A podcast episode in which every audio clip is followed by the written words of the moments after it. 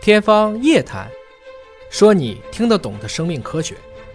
欢迎您关注今天的《天方夜谭》，我是向飞，为您请到的是华大基因的 CEO 尹烨老师。尹老师好，向飞同学好，本节目在喜马拉雅独家播出。今天来关注一个面试啊，尹老师应该做过不少的面试，但是卵细胞的面试你肯定是没做过的。啊，输卵管可能做过， 我肯定是没做过啊。卵细胞竟然也会面试啊，因为他们会选择最好的线粒体传递给下一代，这也是在近期发表的《Nature》杂志上我们看到的一篇文章，请尹老师帮我们分析和解读一下。我们以前讲过三亲婴儿，对吗？嗯，什么叫三亲婴儿？就是携带了三个人的 DNA 信息的一个孩子。这三个人是怎么组合的呢？哎，一个呢提供了卵细胞的细胞核的信息，一个是提供了卵细胞里线粒体的信息。那父亲呢，当然就提供的是精子里的 DNA 信息。好问题，啊那么就明白了，这是三亲婴儿。那什么情况下才会用三亲婴儿？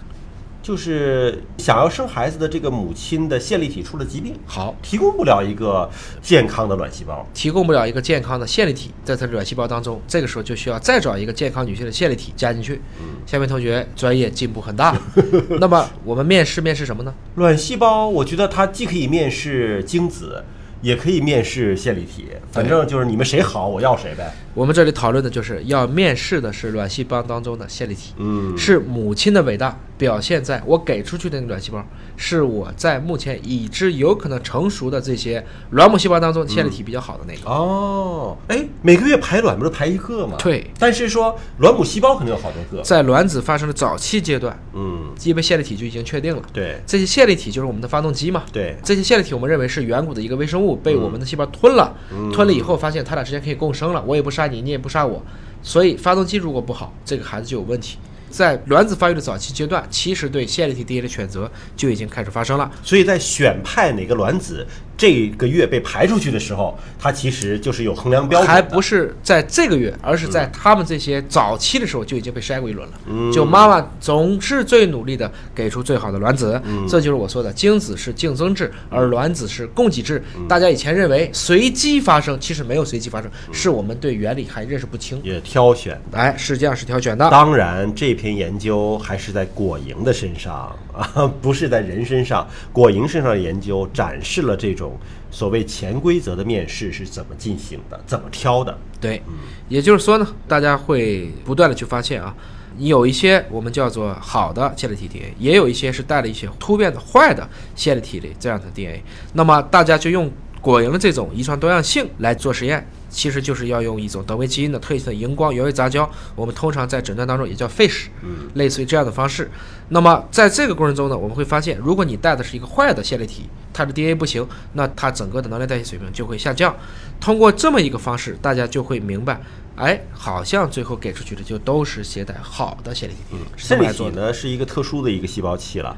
它有自己的 DNA。那我嗯们这个线粒体 DNA 呢，被称为是 mtDNA，对啊就线粒体 DNA，啊它也是可以被测出来的。当然，后来大家进一步去讨论，既然我已经看见这个现象了，我要的都是好的，这个机制是怎么样子的呢？他们发现就有一个叫 metafusin，就是一种线粒体关键的一个重要的蛋白起调节作用，这些蛋白帮助线粒体能够融合。一般来讲呢，线粒体可以通过融合相互连接去共享。这些健康的线粒体 DNA，这样即使你会发现有一些线粒体存在突变呢，它也可以滥竽充数，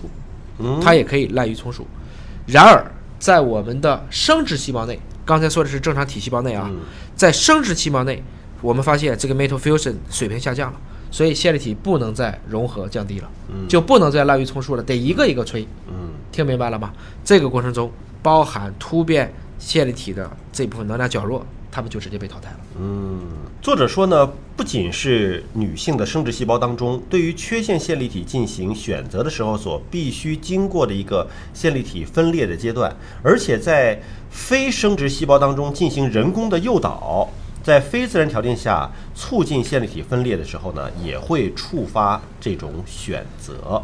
那么这个发现呢，也是为正在进行的研究奠定了一个基础，探索是否可以通过短暂阻断融合来诱导人体组织当中的线粒体的碎裂，就像 DNA 清洁剂一样，来治疗由线粒体 DNA 的突变引发的一些疾病，是通过人工也让它进行一个筛选，然后击碎它原有的那些线它粒体。原是吗理就是这个样子，原先就是体细胞内这个蛋白存在，实际上这些线粒体全部连接起来了。嗯连接起来以后，比如说八个好的，两个坏的，它也能凑合用。嗯但如果我把这个连接的酶给去掉了，连接蛋白让它没有了，大家不能够连接，这个时候就不能滥竽充数了。这就十个每一拿出个来都单看这里面就是哪怕有几个它能量代谢不行，我就直接不要这个细胞。嗯通过这个方式，我们是去筛选了卵子的早期阶段，嗯可能是卵母细胞，也就是通过这样一个方式来保证我给到下一代的配子，对于我这个个体来讲是一个优良的品种。但他说，在非生殖细胞当中进行人工诱导，也可以促进线粒体分裂的时候触发选择，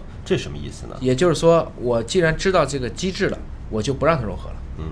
因为我们刚才说，在生日细胞当中，这种蛋白是降低表达的。我现在如果在正常体细胞当中，我也让它降低表达，我就可以去淘汰掉这里的不好的细胞。那未来是有可能是治疗线粒体疾病的一种方式。，对，是有可能的，或者说我可以在某种程度上讲清除一些衰老的细胞，因为不是所有的细胞它都会是这个问题的。线粒体它每一代也会有自己的一个复制和传递，这过程中也可能会出问题的。而且线粒体 DNA 的突变也是会随着年龄的增长而累积起来的。一定的比如说是年老的时候，可能我们线粒体就渐渐的这些突变多了，对吧？我们细胞就越来越老，越来越走不动或了。者说发动机的这个功率、这个积碳多了哎啊，这差不个这多个动力不足了。没错那用这种人工触发的方式，是不是可以重新激发我们线粒体的活力呢？对这个文章之所以能登上 Nature，我觉得它是第一个构思非常巧妙，它用了两种不同的线粒体，再用了这个原位杂交去跟踪，在显微镜上去看我们到底怎么选。第二是它就发现了这个机制，我找到了一个蛋白，这个蛋白